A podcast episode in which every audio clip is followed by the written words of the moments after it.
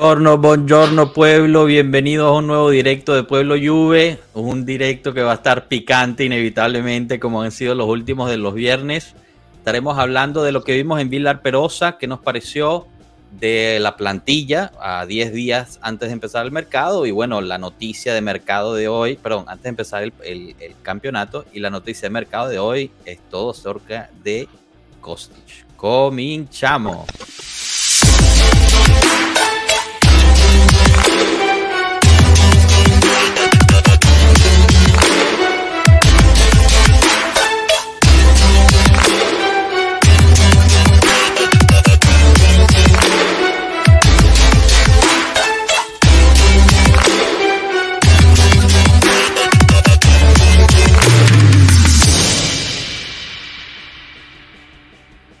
Y bueno. ¿Eso, ¿Eso lo querías hacer así? O? Eso fue totalmente a propósito. Puse eh, la introducción de la jaula porque yo ya me lo veo venir. Esta semana en nuestro, en nuestro chat interno del grupo ha sido, bueno, más que picante en términos de, de todo lo que, lo que hemos hablado. Y, y, los últimos dos viernes han sido prácticamente una, una sesión extendida de la jaula. Para los que no conozcan, las aulas es un segmento que hacemos en el cual por tiempo limitado dos personas pueden argumentar un punto. La tenemos que regresar de nuevo. Yo creo que ya empezando el campeonato lo, retomaremos, pero ahorita los, los, tópicos son muchos y demasiados para hacer, para hacer las aulas. Quiero aprovechar antes de dar la bienvenida a todos, a darles la bienvenida a los que están en el chat, agradecerles que estén aquí y, bueno, recordarles que, que pongan sus mensajes, Fuego Rosonero, imagínense, estamos ya Rosonero. entrando. Rosonero. Fuego Rosonero. Estamos entrando de ese lado también. Teníamos a Intempo Dance también hace tiempo, que son milanistas también, así que bienvenidos todos, claro que sí. José Antonio, igual, un saludo, gracias por estar aquí. Samuel Mondragón, un fuerte abrazo, gracias por estar. Te tenemos que tener de vuelta, Samuel, cuando, cuando quieras. Y bueno, Mauricio también, un fuerte abrazo, gracias por estar aquí. Le doy la bienvenida a Marco y a Enzo como siempre, pero tenemos un invitado hoy, un invitado Frederick, Fredo, bueno, como, como él guste, le decimos. Pero, pero bueno, bienvenido Frederick, ¿cómo estás? Gracias por estar por aquí. ¿Qué tal chicos? Gracias, gracias por la bienvenida. Bueno, para mí más que todo un placer estar aquí con ustedes. Eh, bueno, contarles que desde hace semanas, bueno, por no decir meses, yo llevo viéndolos aquí. Eh, eh, tanto a, a, los que estamos aquí como a otros que no están en el directo hoy. Y pues la verdad, mira, me he sentido súper chévere viendo lo, los debates, eh, las peleas, que sí me gusta este. Que, no sé, no recuerdo el nombre, pero hay alguien que odia a Rabiot aquí que, bueno, que es otro que, que, como te digo, los he visto desde hace tiempo y bueno, que quizás los conozco más yo a ustedes de lo que se pueden imaginar. No, buenísimo, gracias por estar aquí y todo el apoyo durante estos meses.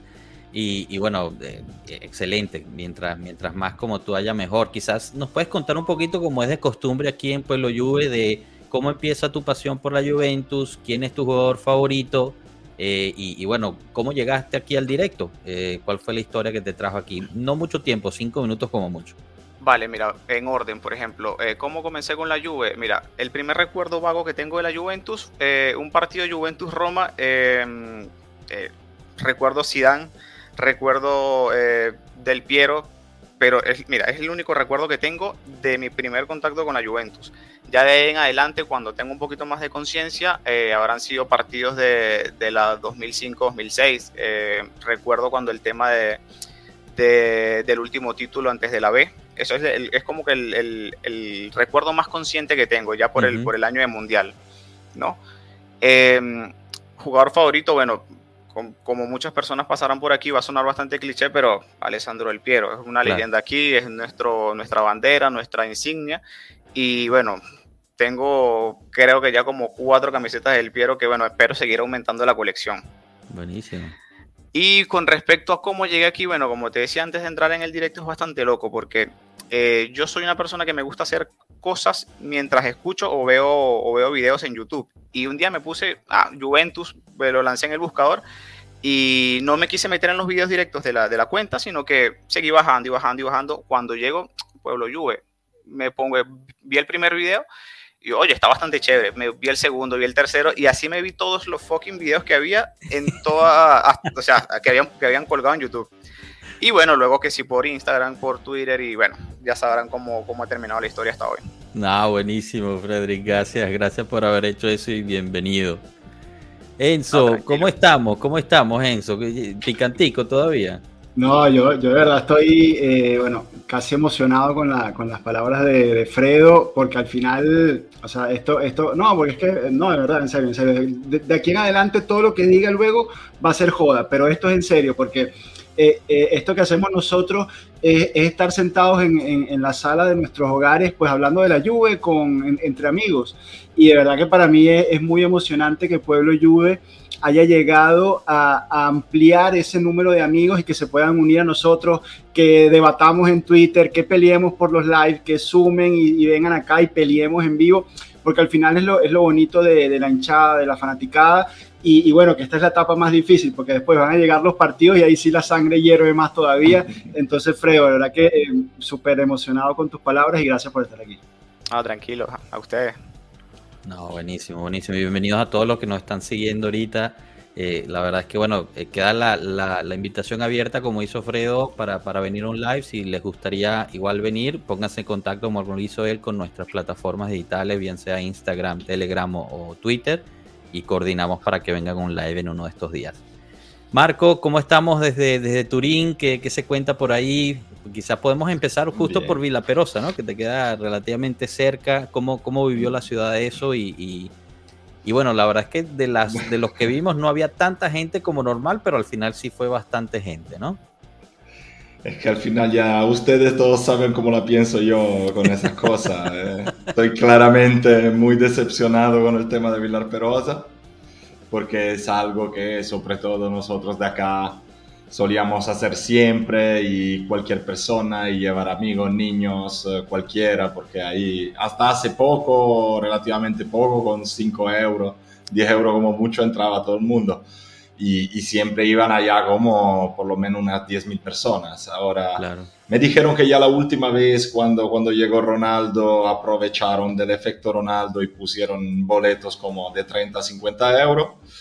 Eh, yo no estaba esa vez, pero ahora volvieron a hacerlo y claramente la gente que, que no es eh, multimillonaria, por lo menos 45 minutos de partidos en un potrero en las montañas de Turín, no se gastan 50 o 60 euros y cómo no entenderlos. Es más, yo hice lo mismo, pero me dio mucha pena no ir porque como les digo, es algo que queda aquí cerca, es bonito ir allá, es un ambiente bastante familiar donde te encuentras amigos, gente, es como retomar también cuando íbamos al estadio, ese ambiente estadio, te ibas a reencontrar con la gente que, que veías allí y eso se está perdiendo otra vez un poco. Porque creo que quieran monetizar esa oportunidad de la gente de estar más cerca de los jugadores y eso, y claramente en la continaza nada es gratis eh, y sobre todo los hinchas sirven solo para abrir la cartera, entonces hasta Vilar Perosa ha llegado esto. Ya me callo. No, pero también, también lo vivimos y aquí eh, Mondragón lo puso, ¿no? Que, que, fue difícil también para nosotros que estamos lejos tratar de ver el partido. O sea, solo Sky Sports lo tenía en, eh, digamos, los derechos, pero no, no, no hay Sky Sports fuera, fuera de Europa. Entonces es difícil llegar a eso. Uno pues recurre a, enlaces alternativos, llamémoslos de esa forma, y no siempre son los mejores. Y justo estaba leyendo esta mañana un tweet de Colpo Gobbo, que, que, es un youtubero también muy bueno y amigo de la casa, que, que sí, pues él, él, más o menos desglosó todo el, todo el gasto para ver esos 45 minutos, como dices tú, y fueron por encima de 120 euros. O sea, fue una cosa, es bastante fuerte, ¿no? Pero lo, interesante también fue el discurso que dio Agnelli y el Can enfrente de la capilla de, los Agnelli, ¿no? Creo que nunca había visto yo algo así en un, en un, para un equipo de fútbol. No sé, no sé qué piensan al respecto, qué les pareció ese discurso. Eh, un poquito irónico por parte de, de, lo que se dijo comparado con lo que había en el, en el campo en ese momento, pero la verdad es que a mí sí, sí se me hizo un poquito el pelo, ¿no? Con, algunas de las cosas que dijeron, nombrando tanta gente, tantos, tanta gente histórica en el, en el club. No, no sé si, si ustedes lograron verlo o leer la, nota y qué, les pareció. No sé, Fredo, si tú tengas la verdad, No, la verdad es que no, no llegué a verlo porque justamente como, como dicen aquí al principio, fue bastante difícil eh, conseguir un lugar por donde ver el partido como tal. Y recién hoy, en la, eh, hace un par de horas, fue como que estuve eh, mirando un poco acerca del partido. ¿Qué te puedo decir? antes me parecía que era un, poquito más sencillo, como que tú eh, colocabas en YouTube eh, Juventus eh, versus Juventus Under 23. Ya está. Y te aparecía y sin tanto problema. Incluso no solamente el partido contra, contra la, primavera, sino partidos amistosos en pretemporada. Recuerdo uno que, que, hicimos el año pasado cuando, cuando llega Allegri, que le tiraba flores a McKenny, que era el jugador que iba a hacer 10 goles por temporada y tal, que esto y aquello. Y no era tan difícil. O sea, ahora no, o sea, no entiendo por qué tanto cerco, por qué tanto, tan difícil eh, tener contenido del equipo y que tengas que desembolsar tanta pasta como, como dice Marco. Sí, las palabras de las palabras de Allegri, de, de Agnelli, eh, son conmovedoras por un lado, porque al final eh, somos, somos juventinos y cuando el tipo empieza a decir, no, mira, que aquí está enterrado mi abuelo y mi tío y toda la familia que fundó la Fiat y fundó la Juventus, eso te toca, te emociona. Un, momento, un momento. No fundaron la Juventus. Bueno, pero fue lo que dijo Agnelli, o a mí no me digas nada. No, no, no, yo solo quiero ah, bueno, la histórica. Palabras más, palabras menos. los Agnelli no fundaron la Juventus. Eh. Bueno, que dice que aquí están los que hace 100 años, 100 son años propietarios de la Juventus. Eso fue lo que dijo. Y que después empezó a hablar, no, que aquí en esta cancha pasó desde Sibori hasta Platini, eh, Baggio, empieza a nombrar todas esas historias del Piero y tal, y a uno se le viene todo el cóctel de, recuerdos y obviamente te emociona, ¿no? Pero entonces, por otro lado, es lo que decía yo, la parte irónica, ¿no? O la parte contradictoria de decir, bueno, no, y ahorita me, tienen que traer uno o varios trofeos. Eh, estamos aquí porque queremos que nos abrace la gente. Entonces ahí tú dices, bueno, pero ya va eh, para traer uno varios trofeos no le puedes dar este discurso a, a Fagioli, Robella y, a Dagraca, ¿no? Y, después no abrazar a la gente, bueno, pero ¿a qué gente si tú estás peleado con la gente desde hace tres años y no has hecho nada para intentar reconciliarte, ¿no? Entonces hay cosas eh, un poco contradictorias en ese discurso eh, que termina siendo algo bizarro, porque por un lado te emociona y por otro lado te deja un poco perplejo, ¿no? Claro, ¿no? Y bueno, lo, que me impresionó, o sea, de, Agnelli, pues más o menos un discurso parecido lo habíamos escuchado, pero lo que me impresionó fue lo que puso aquí Lender también, ¿no? Lo, las palabras del Can.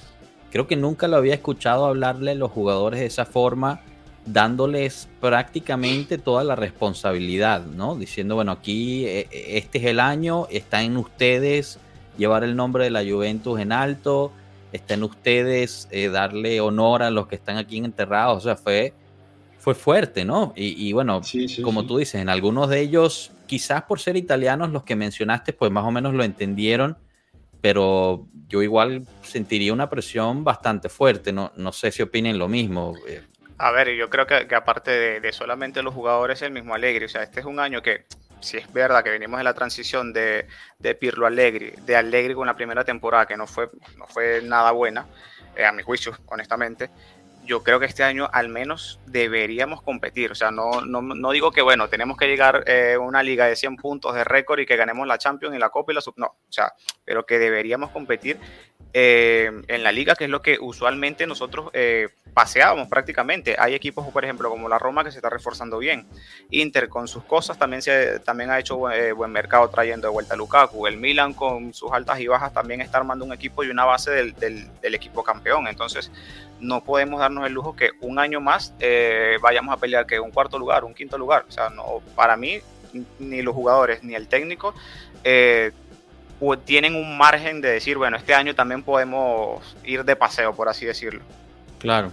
Sí, yo creo que eso está, y, me pones así la asistencia perfecta para, empezar a hablar del plantel, que creo que esta es la parte que va, a causar más, más este, choque, eh, porque como dices bien, em, eh, digamos, hay, hay equipos que se han reforzado, la Roma siendo uno, eh, pero reforzado comparado con lo que estaba el año pasado. A mí todavía me causa duda en, términos de equipo completo cómo es el cómo va a ser. Y, bueno, el, Inter obviamente pues regresa a Lukaku, aunque en lo personal me parece que Lukaku todavía tiene que recuperar lo que era cuando se fue. Y, bueno, hay que, hay que ver, ¿no?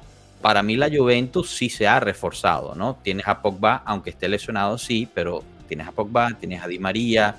Eh, ¿Dónde tienes a Pogba? Pogba no, lo tiene. Bueno, te dije, aunque está lesionado, pero... O sea, este año Pogba, olvídate, ¿no? Bueno, según Pogba es un refuerzo para el 2023-2024. Según lamentablemente, ¿no? lamentablemente. Milagrosamente. O sea, fichajazo de invierno, entonces. no, es, el fichaje del verano 2023. que bueno, eso fue mala, mala suerte, ¿no? Mala, mala fortuna. Eh, la próxima vez que hagamos un fichaje, pues tenemos que consultarlo con nuestros brujos de Pueblo Juve, que ellos van a adivinar si, si, el jugador se va a romper la rodilla, el menisco, el ligamento cruzado y tal. Porque bueno, para, lo, para los que nos escuchan, que no... Aclara quiénes son los brujos. Sí, tenemos dentro del equipo de Pueblo Juve, tenemos a, a Cano, nuestro querido Cano y nuestra querida Rana, que ellos le meten un poco a la brujería, ¿no? No sabemos muy bien si es que eh, tienen una bola de cristal, si es que echan las cartas o fuman tabaco, algo de esto que les predice el futuro. Y ellos dicen que, bueno, que estaba claro que Pogba se iba a romper el menisco y se iba a lesionar, por lo cual no había que traerlo. Debería, deberían ir contigo a trabajar a la Juve. Tú indicas el nivel y ellos dicen si se van a romper o no. Y vamos a acertar todas las campañas. No, yo, yo pienso que Pogba debería pasársela más con Rabiot que nunca se lesiona jamás, jamás. o sea, en vez de pasársela, qué sé yo, con, ¿qué te digo? O sea, pásatela con Rabiot, nunca se lesiona, pídele consejos nutricionales, alguna cosa así, pero que, o sea, juega, juega siempre. A ver si uno empieza a jugar mejor y el otro se deja de lesionar, ¿no? Y se, se comparten ahí. O, de se o, o, de League, que jugaba todos los partidos y como, y como no nos gusta que jueguen todos los partidos, los vendemos.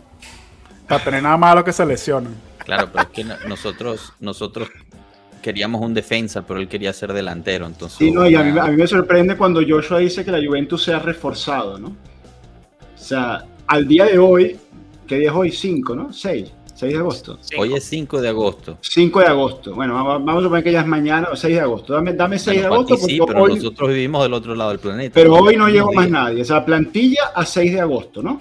Entonces. Pero eso, para que, para que, para que quede claro, yo, yo estoy con Joshua.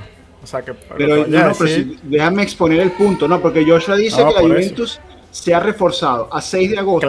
claramente, además. Se ha, salió Deli Chiellini, ¿sí? En la defensa central. Ingresó Bremer. Chiellini, perdón, Chiellini que juega 10 partidos al año ese. Salió el mejor defensor de, Italia en ah, los últimos 15 años y salió Deli, que era un, crack de verdad. O sea, no, no vamos a discutir a Deli ahora porque se fue, ¿no? Entonces, para mí, bueno, por eso, entonces, vamos posición por posición, vamos a poner los hechos, después cada quien opina lo que, lo que considere. Pero si a mí en la defensa central me sale de Ligt y Chiellini y entra Bremer, yo me debilito, ¿no? Ah, tú, tú piensas que salida de Ligt, entrada Bremer, te debilitaste. No, salida de Ligt más Chiellini, entrada Bremer, me debilito en la defensa central. Okay, y Bremer y Gatti. No, Gatti es el cuarto central. Gatti, también. Chiellini jugaba muy poco porque lamentablemente ya los últimos años el polpacho no lo, no lo dejaba, pero cuando jugaba de Pero ¿de qué te sirve el mejor jugador, el mejor defensa de la historia del mundo sentado en la banca? O en, el J Medical. Lo que tú quieras, para mí, en mi opinión, y si ustedes están en desacuerdo, lo respeto, para mí. Que bueno, justo, eso es lo que estamos debatiendo. A ver, para mí no hay mucho que debatir. Si te salen dos jugadores de la talla de Delete y Chiellini y te ingresa uno de la talla de Bremer, para mí el equipo es inferior. O sea, De y Chiellini son superiores. Te lo compro, te lo compro, te lo compro en calidad, te lo compro en calidad, pero no en sustancia. En calidad, en experiencia. Lo dices, por nombre, está bien, porque De y, y Chiellini obviamente son, eh, tiene más nombre o espalda que Bremer, pero el año pasado lo de Bremer en la Serie A fue una bestialidad. No, no, Bremer muy bueno. O sea, a mí me gusta el fichaje de Bremer, no confundamos. Bremer es un muy buen fichaje ¿verdad? Tiene que todavía dar un step adicional, que es el step del de el fútbol internacional, eh, probarse en un equipo grande, porque hasta ahora nada más ha jugado eh, en el Torino y no ha jugado eh, ¿Tú, tú, dirías, tú, dirías, tú dirías, Enzo, que con lo que has visto de Bremer, eh, De sigue siendo superior a Bremer. Hoy, hoy, en este momento, sí, pero que Bremer puede mejorar todavía y es un gran fichaje, también lo digo. O sea, pero hoy ¿Qué ha día hecho, qué ha hecho, Ligt- qué ha hecho, no, no estoy, no estoy dando una opinión, solamente te quiero preguntar, ¿qué ha hecho Sí, no, yo te eh, estoy De Ligt respondiendo. que no De- ha hecho Bremer? Ligt tiene Ah, experiencia bueno, internacional. Tiene cientos de, de partidos Claro. jugados entre Ajax y Juve. Claro, experiencia tiene internacional, eh, coño. trofeos. Claro, Creo que experiencia más. internacional. Cuarto de más. final de, de Champions, eh, europeo con la selección, o sea, eh, es un perfil superior en este momento al de, al de, de- al de Bremer, a pesar de que Bremer es, no, ojo, no me malinterpreten que ya los conozco, la risita ya del patrón. Yo a mí me gusta Bremer, pero que Ligt es un- o sea, no vamos a discutir a Ligt. Yo aquí sentado. No, no, yo estoy de acuerdo contigo en eso. O sea, De Ligt Ok. eh, es un gran defensa, Bremer también es un gran defensa, pero creo que lo que estás diciendo es que la, la defensa termina debilitándose a causa que a se día va de hoy, Chiellini. a, día de a hoy. día de hoy. Si no Exacto, se porque en teoría falta, falta un es- central, pero a día de hoy no lo tenemos. Sí, sí, sí. Ok. O sea, Sí, Gatti no se existe, debilita. ¿no? Gatti, Gatti al No, final él no. ocupará el puesto de sexto defensor, a lo mejor ayudando con el agua en el banquillo, eh, pero no creemos que ni siquiera lo invitan a los entrenamientos porque no existe, ¿no? Es el, es el planteamiento. Es el planteamiento Bueno, que estás yo haciendo. Te voy a, yo te voy a responder a tu ironía con mucha seriedad.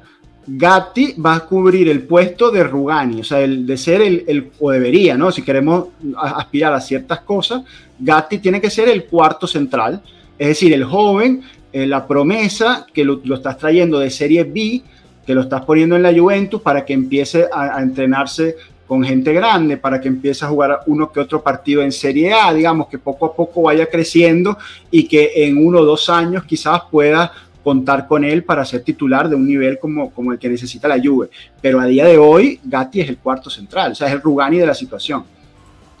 Y entonces Rugani es el tercero. Estoy tratando de entender. No, no, eh, no y, y si vamos, tú sigues con las ironías. Rugani debería salir del equipo, por eso se está buscando salir de Rugani y se está buscando traer un tercer central de confianza para alternar con Bonucci y con Bremer, que son los claramente titulares, porque no hay más nada. O sea, Rugani, o sea, tú tienes ahorita dos centrales titulares, Bremer y Bonucci, y tienes dos cuartos centrales, no tienes el tercer central, porque ninguno tiene el nivel. Entonces estás, estás tratando de salir Ah, de ok. Rugani. O sea, eh, eh, y, y, por ejemplo, Gatti queremos hacerlo crecer jugando la misma cantidad de partidos que jugaba Rugani. Exactamente. Ok.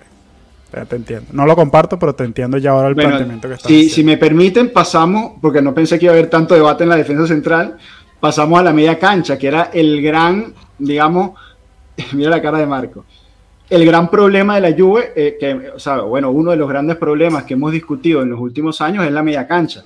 Decimos que tenemos una media cancha que no genera, que no filtra, que no produce juego, que no le da valores a los delanteros. Es lo que hemos venido hablando en los últimos años, ¿cierto? Mentira no es. Ah, mentira no es, ¿no? Creo que son hechos. Ahora nos presentamos en esta nueva temporada y mira, el Capi se fue.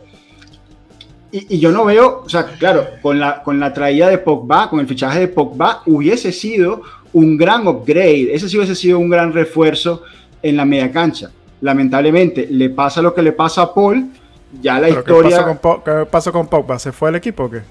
Ah, bueno, está bien. Pero estás parejito tú No, no, hoy, ¿no? No sé, no, bueno, no sé. Lea, léaselo, léase el periódico tengo- antes tengo- de venir tengo- al live para que sepa lo que pasó con, con Pogba. No, pero, Pero, no lo puedes no sé. descartar como que no existe. O sea, si la Exacto, ¿cómo temporada no? dura Pero- 8 o 10 meses. que- Bueno, o sea, todos sabemos lo que va a pasar Bueno, con por eso Pogba. estamos diciendo que va a ser el, el fichaje estrella para, para, para la ventana de, de invierno.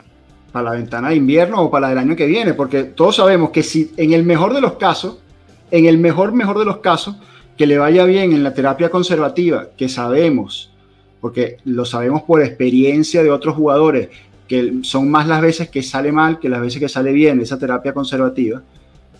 Entonces, Pero, pero luego le dices a Rane y a Cano que son embrujos. bueno, pero es la realidad, pero es una lesión. No, no, esto, no, es, bueno, es- bueno. esto es algo que sucedió, ¿no? eso, Eso- eso es lo que te decía Pero está Cano bien, también. pero con, está bien. con seis o sea, en semanas, el peor- seis semanas vamos a poner el- fuera, ¿no? Claro, seis semanas nadando caso. en la piscina. El, el peor No, no, yo caso. estoy- Eh, a yo hacer- empecé por de el mejor. momento, de momento nosotros No, no. sabemos esto. El Como peor yo no soy doctor, yo me creo que en cinco semanas Pogba volverá a entrenar. Bueno, pero entonces por lo pronto son dos meses que no lo tiene, ¿no? O sea, porque son seis semanas que está nadando en la piscina. En el peor caso. que- Mira, el peor caso. Sí, te hablamos del mejor caso. No, no, no. bueno, porque en el peor caso, Pogba vuelve en, enero.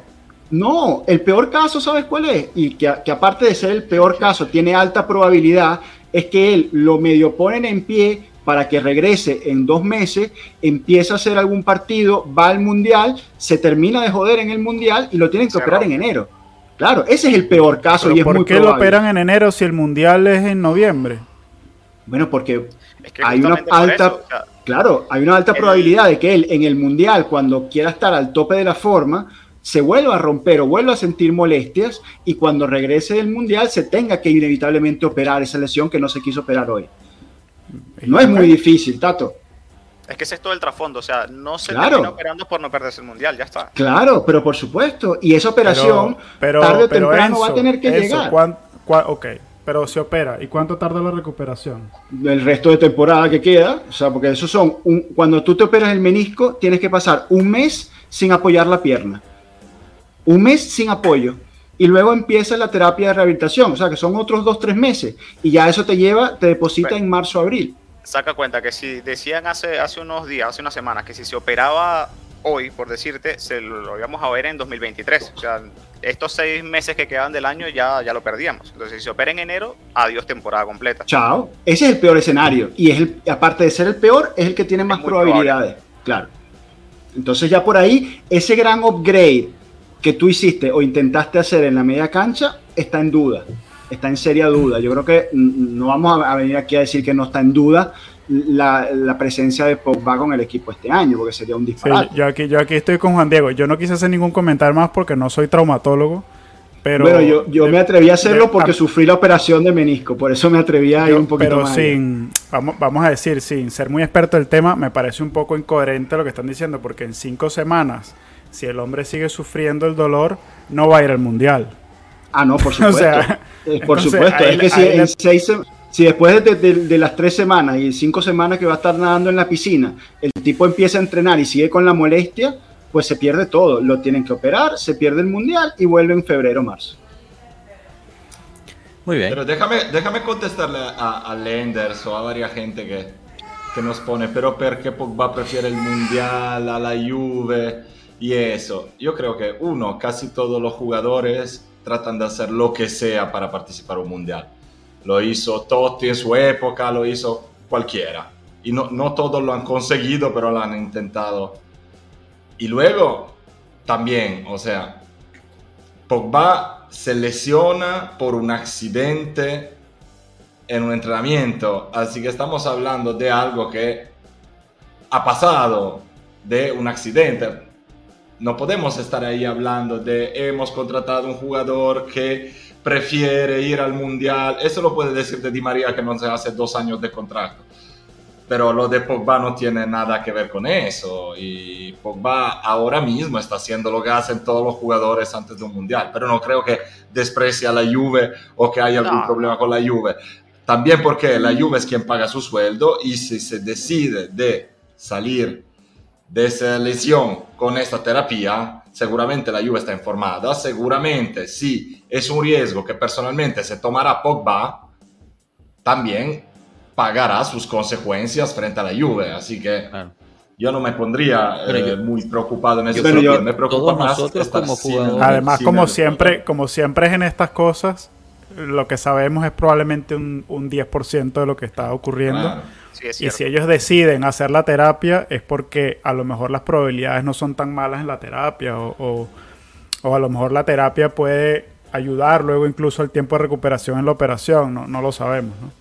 Claro, yo, creo que todos nosotros como, como jugadores, de que, o sea, en algún momento jugamos fútbol, era nuestro sueño jugar el, mundial, ¿no? Para sí, eso es irreprochable. Eso no se le puede Eso se le entiende a él que lo quiere hacer. Claro, uno como fanático de la Juventus dice, oye, llegó, o sea, se desilusiona, es imposible no desilusionarse. Dale, Fredo, disculpa. No, no, que, les decía que eh, la Juve es la primera interesada en que Pogba pueda estar lo más pronto posible eh, a disposición del, del Mister, ¿sí me entienden? O sea, no es como que, bueno, opérate y te pierdes todo lo... O sea, si hay una posibilidad que factible de que él pueda volver al campo de juego, eh, qué sé yo, de aquí a dos, tres meses, o sea, la Juve, teniendo la plena confianza en los médicos que tenemos, oye, O sea, no es algo que, que va a ser Pogba por su parte, o sea, es algo que va a estar consensuado entre Juventus, entre el cuerpo técnico y el cuerpo médico. Claro. Sí, yo estoy de acuerdo. bueno, para, yo creo para que eso terminar, no es, no es muy unilateral, como dicen por ahí. Para terminar la, la idea, ¿no? Que si no se nos queda la mitad y, y luego cambiamos si quiere. En la media cancha, sacando a Pogba, porque no lo vamos a tener o lo vamos a tener con, a cuenta gota, tampoco hay una mejora, tampoco hay un refuerzo, porque es el mismo medio campo del año pasado.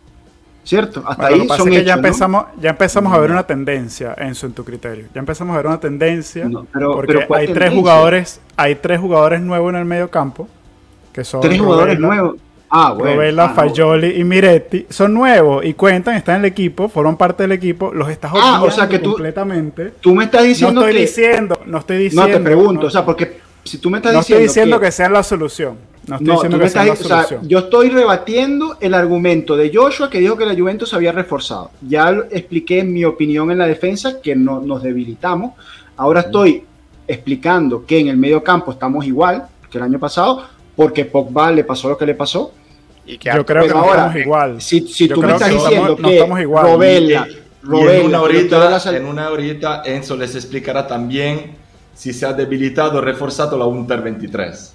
Y luego pasaremos a la Under 19 y de ahí... Para llegar a la conclusión de que todo se ha debilitado porque todos esos equipos tienen gente joven. Entonces, con esa gente no se Sí, puede. no, contar. bueno, me, me- me imagino que, bueno, yo no sé si, si los, los refuerzos son Fagioli y Robella, pues me, me extraña que a Robella lo esté buscando el Monza, la Salernitana y el, y el Empoli. mira, mira, ojo, a mí eh, me parece el que Robela en el en la tremendo refuerzo. amistosos ha sido de los mejores jugadores. O sea, en la Bueno, imagínate, eso- te habla- eso te Robela habla del nivel- jugadores. Eso te habla del nivel de la media cancha Pero, que tenemos. pero Enzo, Bueno, Enzo, pero tú- eh, eh, es el- ese es el punto, ¿no? Se Bueno, reforzó, es no mi se punto. reforzó, Para mí- se, no, refuerza. para mí, si se tú me estás refuerza y te digo o sea, por qué. bueno, se si refuerza te digo por los qué. refuerzos Porque son estos dos Robella, jugadores- Fagioli, no, bueno, es una explicación muy simple. Es una explicación muy simple porque al final los estás cambiando por Ramsey y Arthur. Y a- hasta un jugador con media pierna es mejor que estos dos.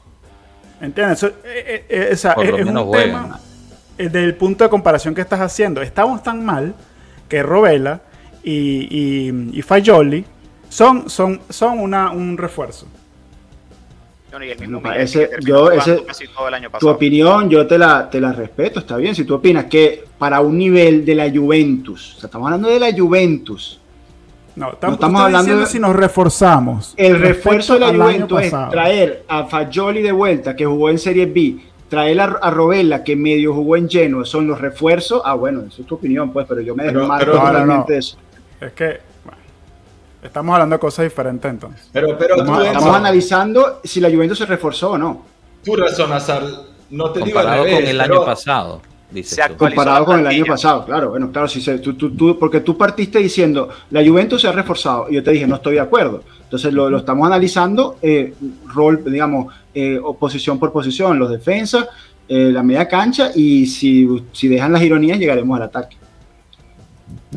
O sea, lo que no está de acuerdo No, no, yo no estoy es ironizando, estoy siendo bastante claro, Enzo. Lo que pasa es que dependiendo de cómo va el argumento, tú a veces dices, bueno, comparo con el año pasado, o a lo mejor, com- o después dices, comparo con lo que debería ser la Juve, pero son dos argumentos completamente diferentes, porque nadie está diciendo que Robel y Fayoli hoy son jugadores de Juve, pero por son ejemplo, refuerzos pero- a- a, pero- lo que teníamos no- el año pasado. Lo que nosotros estamos ignorando totalmente es un discurso también de perspectiva. O sea, no se puede razonar solo en, en el nivel hoy. Claro. Porque tú seguramente a lo mejor el año pasado en un nivel absoluto estaba mejor que hoy. Pero estaba lleno de jugadores Ujú. que su nivel estaba bajando o jugadores totalmente inútiles que no vimos ni en la cancha. Porque ya habían llegado a su seguramente nivel. si vas a ver la hoja de vida de Ramsey, ha demostrado mucho más de Fagioli. El nivel de Ramsey es más alto de Fagioli, pero yo hoy estoy mucho más contento de tener a Fagioli Rovella que no a Ramsey en mi equipo. Hay que hacer un discurso de perspectiva, porque si nosotros somos la Juventus y jugadores el nivel, lo que sea, la Juve cuando ha tenido que reconstruir siempre ha vuelto a empezar de jugadores que, que si hubiese estado ahí Enzo te decía, eso no es el nivel de la Juve, porque Di Livio venía de Padova en Serie B y no es el nivel de la Juve, Torricelli venía de, de la Serie D, Bravo. de la cuarta serie, imagínate el nivel de, de Torricelli, Del Piero venía de Padova él también, Ravanelli era un herradero eh, que, que no, que no podía ni parar un balón, era el Moise Ken, porque yo Ravanelli me acuerdo, era el Moise Ken de Enzo en el 95-96. Estás- ahora, ahora estás comparando a Rabanelli con Moise. Yo te estoy diciendo que si Enzo estuviese, hubiese estado allá en 1994, en agosto 1994, estaba ahí diciendo, pero ese Ravanel es una vergüenza, no sabe parar un balón, no tiene ningún tipo de nivel y es una vergüenza que juega en la Juve. No, por favor. Sí, A ver, sí, si seguimos ese Enzo. mismo criterio, Hay, por hay que ejemplo. también llevarlos al nivel, los jugadores. No, no es un nivel, no es FIFA, que el jugador tiene el numerito acá y tiene Bueno, el nivel. diga- El nivel se Ejemplo alcanza perfecto, y la PSG. Juve No. tiene que No, no. ye- traer El- el nivel No, tú puedes, tú puedes mejorar, tú puedes mejorar. O sea, tú tienes un nivel y puedes mejorar algunas cosas, puedes aprender y mejorar un poco. Pero si, si eres, eh, o sea, si eres Fagioli, eres Fagioli, no eres Zidane. No es que, ah, no, entrenas Pero tres si eres meses y Carrera, te si eres Torricelli, Pero- si eres Di Ya, Livio, claro, pero por ejemplo, si eres ¿quién no esta nos gente, sea Claro, pero sea, Di Livio, no puedes- Di Livio era funcional y Conte era funcional en una función, perdón la redundancia, en una media cancha, porque habían los otros que sabían jugar, porque tenías a Deschamps, ¿y por porque tenías Porque a Pablo ellos- porque tenías a Zidane. Claro, ah, pero bueno, yo, yo pero tengo tres cracks, Marco, tengo tres cracks Marco- y completo, y completo con Conte. Claro, Lo que está fenomenal. diciendo Marco es que en su momento ellos no eran funcionales y se creó una funcionalidad dentro de la Juventus. Bueno, si nosotros Entonces, ¿por tuviéramos qué? Modric, Cross y Casemiro, yo completo con Fagioli. Como hace el Pero ¿qué Madrid. El Madrid, el Real Madrid. otra? Bueno, Ya, porque, pero, por ejemplo- me- porque Marco me está diciendo que Di Livio era un jugador mediocre. Claro, y Este no es jugaba en Pueblo la Madrid, ¿oíste? Este no es Pueblo jugaba, Madrid. Ese podcast jugaba en la. Juventus, Yo Di te Livio estoy jugaba en la Juventus, Enzo en la media en cancha. 1994 hubiese dicho exactamente eso. Tú ahora me estás Claro. diciendo, pasados 20 años, que Di Livio no, era gran jugador Di Livio, eh, lo sabemos todos. Pero el mismo un Birindelli, un Taquinardi. Pesoto, Claro, jugadores eternos que, que eran súper útiles. Pero por Ninguna luminaria, ningún crack. Eso- Taquinardi, Birindelli.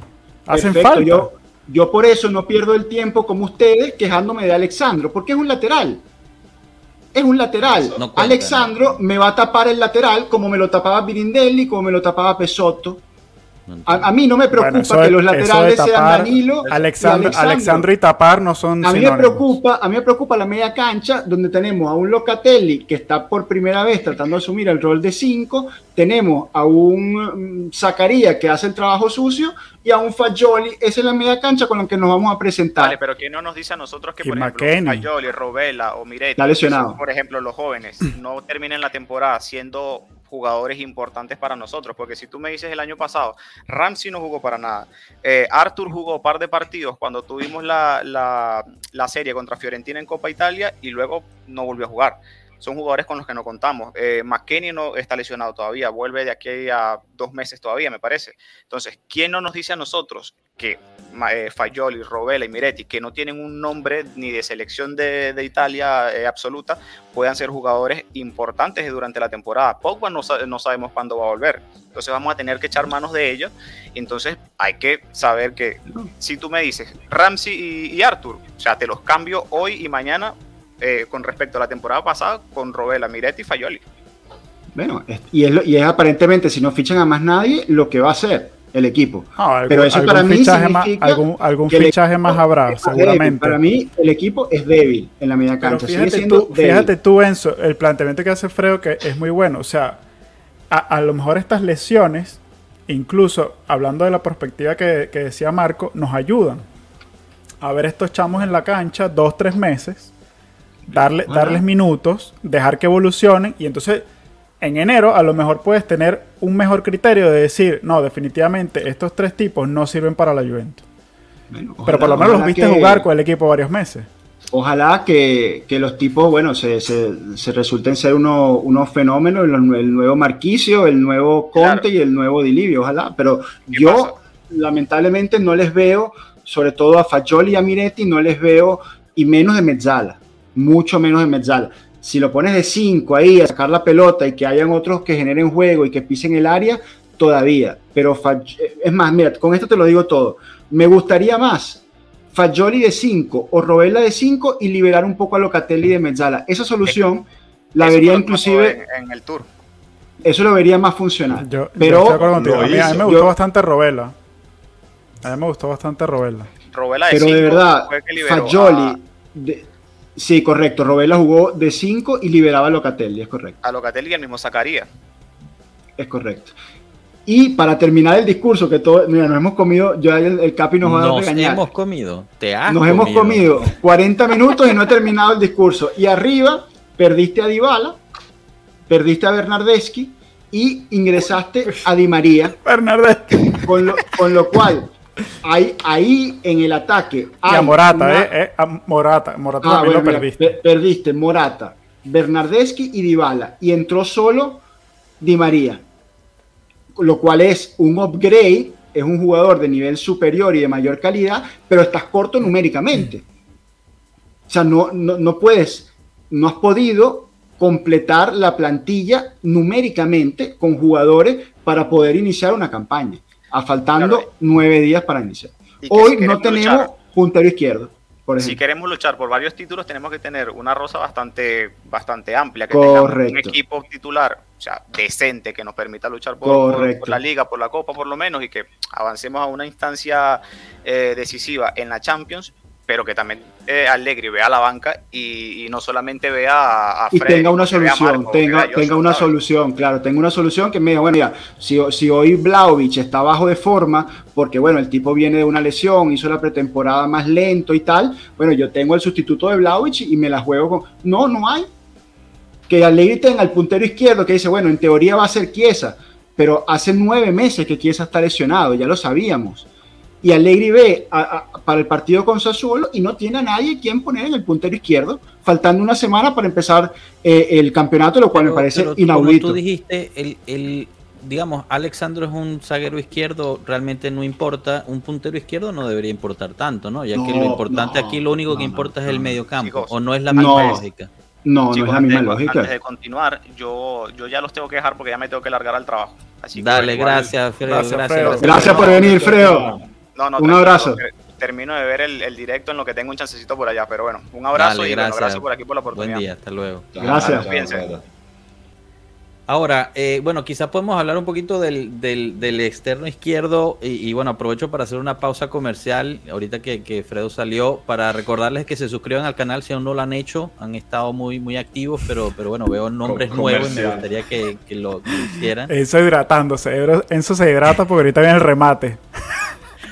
Y que nos sigan también en nuestras plataformas de Twitter, Instagram, Telegram, eh, En donde Twitter, que llamen teniendo- amigos, estamos llegando a 2000, ayúdanos. Estamos casi en 2000 en Twitter, así que nos Ayúdenos. gustaría llegar ahí antes de empezar el, el, Enzo, el Gatti. Fayoli. Mayer- Upa. Eh, ahora, pues quizás antes de hablar del externo, nosotros aquí tenemos a Sí, bueno, Marco me- y han, han preguntado muchísimo, han preguntado muchísimo sobre Milinkovic Savic, el sargente. Lo que ustedes no saben es que Marco tiene un primo borracho, al cual llamamos primo borracho, que tiene todas las novedades y noticias eh, de, de la Juventus, bromeando un poquito. Pero bueno, el, el sargento todavía estamos finos, ¿no, Marco? No news, good news. No news, good news. Ok, perfecto. Esa podría ser una sorpresa de mercado. Ahora, lo que, lo que sí sabemos para el externo izquierdo es Kostic. Todos hoy, digamos, explotó esa bomba. Kostic está prácticamente, digamos, muy, muy cerca de la Juventus, pongámoslo así. Todas las, la- las fuentes buenas y, y- y confiables han dicho que eso está prácticamente cerrado. Falta solo encontrar eh, la cuadra con el Eintracht, o como sea que se diga. Disculpen si lo dije mal. Em, Creo que lo dijiste bien.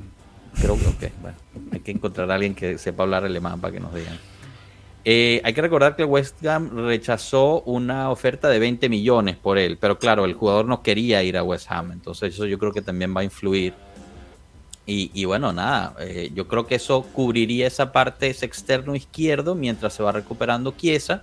De nuevo, estamos hablando casi de dos campeonatos diferentes, parte de lo que dijo Fredo también, ¿no? Quizás entrando en enero, cuando recuperes a Chiesa, eh, has visto ya más jóvenes, cómo se han ido evolucionando los jóvenes. Ojalá regrese Pogba.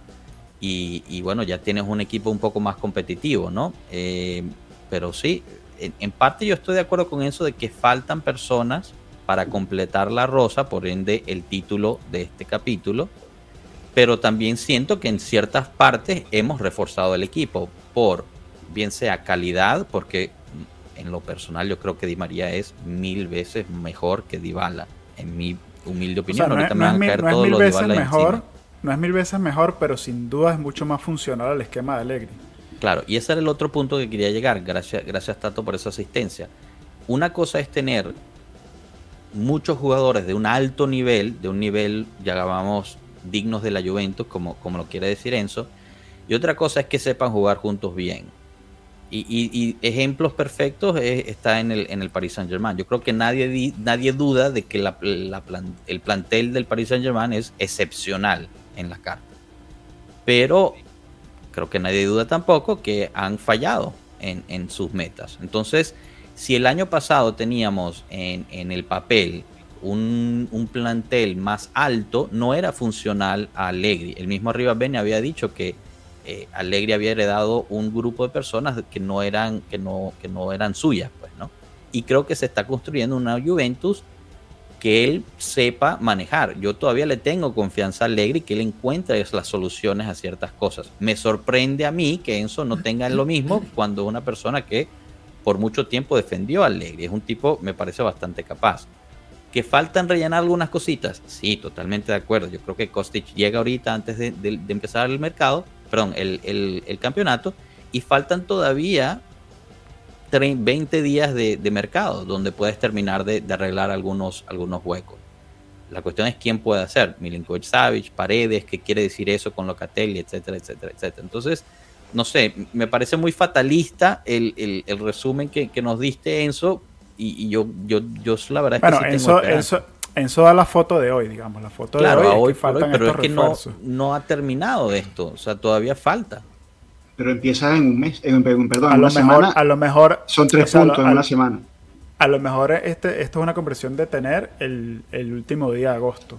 el último día de agosto la vamos a la vamos a tener. El último día de agosto, a cierre de mercado, la volveremos a tener y haremos la foto de ese día con los puntos que hayamos ganado o perdido en los tres partidos que disputaremos con la plantilla incompleta.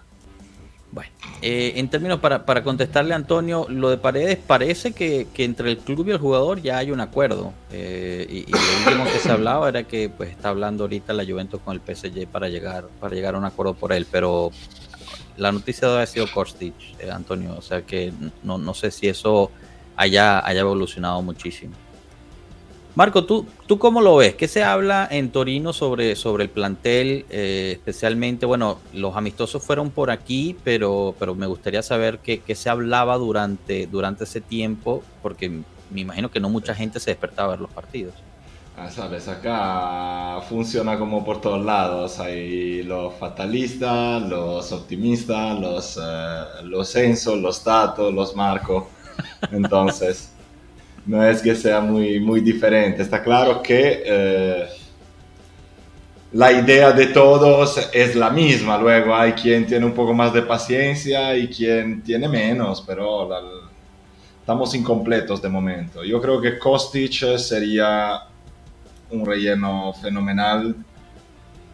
Eh, aunque no lo conozca mucho, por lo que he leído, me parece un jugador que tenga las características que necesitamos. También porque si no conseguimos no conseguimos cambiar un lateral bajo izquierdo, porque parece que Alexandro y Pellegrini estarán ahí, tú algo de sustancia a esa banda le tienes que dar y hay que tener a alguien arriba que tenga ganas de trabajar para uno, uno y medio.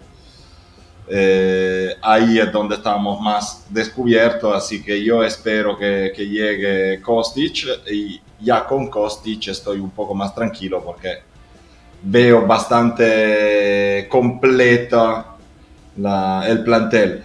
Lo que pasa está claro, no es el plantel de mis sueños y me gustaría también que se concretizaran alguna salida, eh, porque sigo pensando que nuestro mercado dependa 100% de las salidas y hasta que no veamos eh, ocurrir de verdad lo que nos cuentan desde hace un mes de Arturo Valencia, de Rugani, donde sea, del Rabiot al Monaco, todo eso, si no pasa algo de, por el estilo, difícil que se pueda fichar a alguien. Pero sigo de la idea también, y, y, eso es algo que le quería preguntar a Enzo, porque lo veo un poco contradictorio su uh, querer a lo mejor, y vuelvo al episodio de la semana pasada, su, su muchísimo Paredes, por ejemplo, pero Paredes no me parece a mí uno de esos jugadores de nivel alrededor del cual hay que construir un equipo de gente útil. Me parecía otro útil. Y yo estoy de acuerdo cuando tú dices que a lo mejor Miretti, Fagioli, eh, ni siquiera el Zaccaria, Locatelli son ese tipo de jugador, pero a mí no me parece eso, ni siquiera Paredes. Yo creo que si hay que tocar el medio campo, hay que invertir fuerte y comprar un jugador por el estilo. no veo por qué tendríamos que comprar otro jugador como Paredes. Y tú mismo dices, ya basta de jugadores útiles, nos hacen falta los jugadores que marquen diferencia. Paredes es el perfil que necesitas para alternarlo con Locatelli en una posición donde no tienes alternativa. Pero es decir, en la posición tú una alternativa, estás dispuesto a pagar 15 millones y luego hacerle 3 o 4 años de contrato 15 millones 5 millones. Claro, me parece Ese bastante cobra 5 millones de euros por temporada. Bueno, yo no sé cuánto cobra, pero por Locatelli pagamos 30 millones, ¿no? Por ahí, cobra 40. pero, si no te funciona, los 4 años 8, al año cobra. Pero déjame terminar la idea, déjame terminar la idea. Tu titular es Locatelli, ¿cierto? Que pagaste 30 millones, 40 millones. Sí. Ahora a 23 años. Pero es un jugador que está aprendiendo a jugar en una posición tan fundamental como es la de número 5. Correcto, esos son todos hechos. Y no tienes un suplente de nivel para sustituir a ese jugador que ya de por sí tiene cierta incógnita, no es una garantía. Entonces me parece lógico que como Locatelli no va a poder jugar 95 minutos, 50 partidos al año, porque no lo hace nadie en la actualidad, y mucho menos Locatelli, que tampoco es que sea un portento físico de la naturaleza, o sea, no es Canté, por, por, decir algo.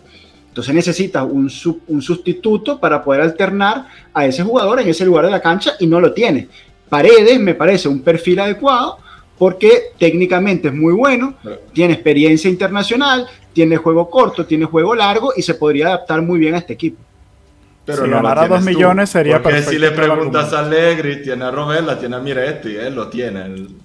Tú no lo tienes. Porque bueno, no yo, yo, no, yo no estaría tan seguro. Yo, yo, yo de repente te compro que me digas que Allegri te dice, mira, yo tráeme a Pjanic y me conformo, pero tráeme algo tráeme algo. O sea, no quieres gastar los 15 a, mí, por ejemplo, a mí, por ejemplo, Pjanic me hace mucho más sentido que un Paredes.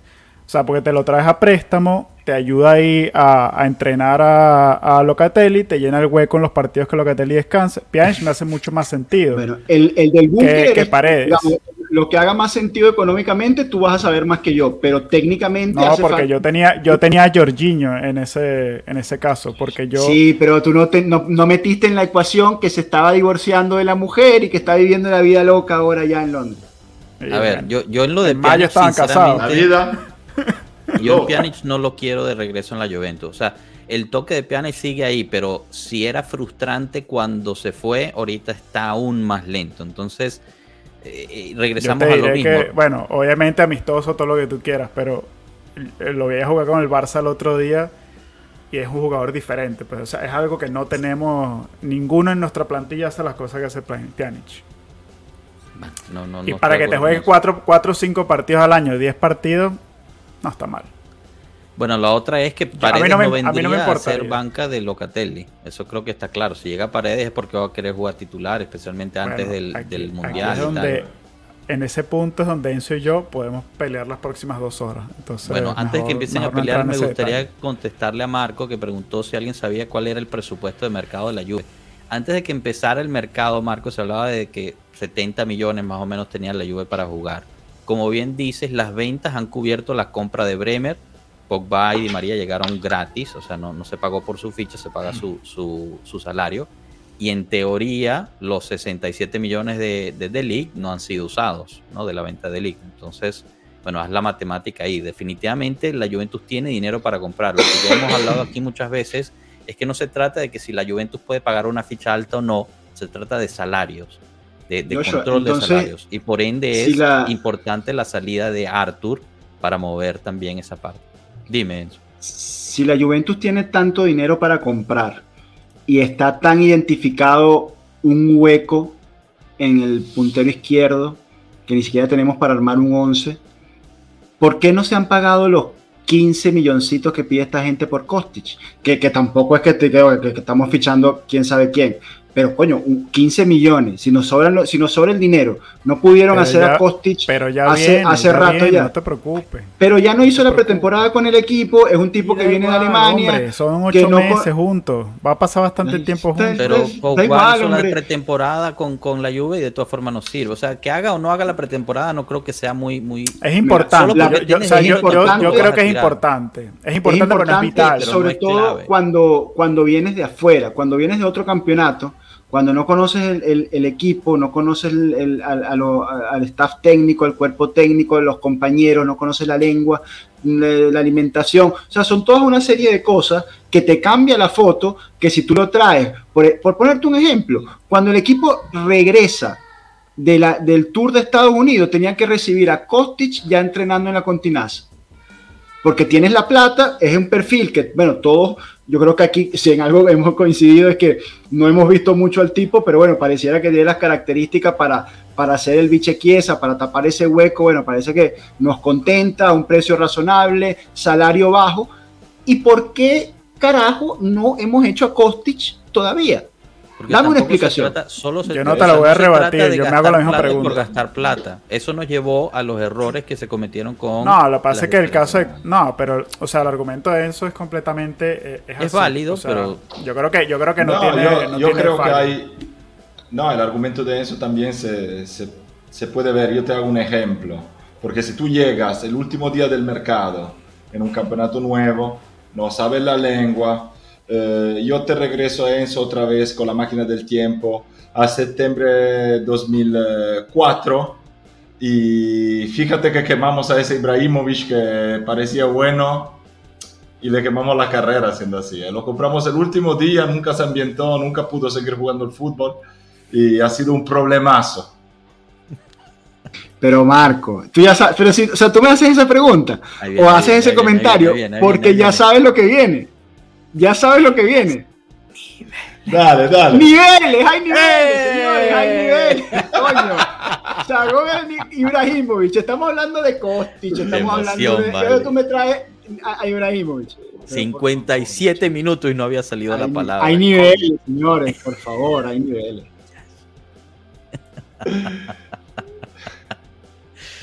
Bueno, señores, paciencia, paciencia. Yo, yo te entiendo, son puntos todos válidos, Enzo. Lo que pasa es que quizás yo estoy un poquito más optimista sobre, sobre la situación que tú. Yo creo que el Sassuolo con el equipo que tenemos es abordable. Eh, yo no creo que Yo el los conozco a Sassuolo ustedes, yo, yo, yo- yo los conozco a ustedes, porque después empatamos con Sassuolo y perdemos con la Roma, ya Allegri out, perdimos otra vez el campeonato, no hacemos... Ah, Ah, es que esto es, la- Yo los esto es lo que tú estás tratando de hacer. Yo estaba trat- y es que esto es lo que tú estás tratando de hacer. Ya tú estás blindando a Allegri para esta temporada. Tú estás- esto es lo que tú estás haciendo. Tú estás haciendo una fortificación para que él no tenga la culpa de ni uno de los resultados de este año. Yo estoy analizando la foto de hoy y el equipo que le está entregando la directiva al cuerpo técnico para arrancar la temporada. Bueno, es lo mismo que yo acabo de decir de una manera más, tú sabes, enredada y elegante, pero es más o menos lo mismo. No, hay que las cosas como son. Tú velo Mi- como tú quieras. Esa es la realidad. Eh, Ustedes vieron en la parte, el- en la entrevista que le hizo un fan a Landucci, ¿no? Bueno, entrevista. Le preguntó, eh, Landucci, justo ahí en Vilar Perosa, ¿cómo vamos? Tal, ¿a qué? ¿Tiene que llegar alguien de mercado? Y el tipo dijo, sí, sí, sí, va a llegar un medio y un, y un externo izquierdo. O sea que quizás el mismo plantel técnico piensa que solo son esas dos las cosas que hay que, que, hay que terminar de, de, cubrir. No sé, quizás no, no están tan preocupados como nosotros. ¿eh? Es que si llega al lateral izquierdo, eh, solo falta el mediocampista. No, no, extremo izquierdo, dijo Landucci. De extremo Eh, izquierdo. eh, bueno, Kostic puede ser extremo izquierdo. Kostic, Kostic, claro. Y entonces el mediocampista sería el Sargente o Paredes, ¿no? Yo voto por Sargente mil veces, pero bueno, ya veremos. Señores, nos comimos una horita. eh, disculpen que, nos fuimos un poquito largo también en algunos tópicos. No, no pudimos cubrir todo, especialmente bueno, el amistoso que se viene con el Atlético. Va a estar interesante. Sería un amistoso de verdad, digamos, un- uno ya con más preparación. eh, y, a solo días de que empiece el, campeonato. Así que va a estar bien interesante, el cual lo hablaremos en, el directo de los martes por la noche y, el de los viernes por, por mediodía. Quiero agradecer a, Fredo que estuvo con nosotros al principio y agradecer a todos los que estuvieron aquí, estuvieron muy activos. Muchísimas gracias. No se olviden de poner el like al video y seguir la cuenta tanto en Instagram como en Twitter, como en Telegram, como aquí en YouTube. Suscríbanse al canal si aún no lo han hecho y agradecerle a Tato, Enzo, Marco, gracias. Yo creo que fue, aunque quizás frustrante para algún entre ustedes alguna vez, pero, pero estuvo buena la conversación, buenos, buenos puntos. Bien, bien. Saludos, pueblo. no, se me, no se me vayan molestos, aquí somos todos familia. no, no, acá molesto. Dime, Marco. No, no, digo, acá molesto ninguno. Ninguno, ah, mejor, mejor. Bueno, gente, un abrazo, que tengan bonito fin de semana y estamos, estamos Chao, pueblo. cerca. Hasta luego, Chao, pueblo. Un abrazo. Saludos.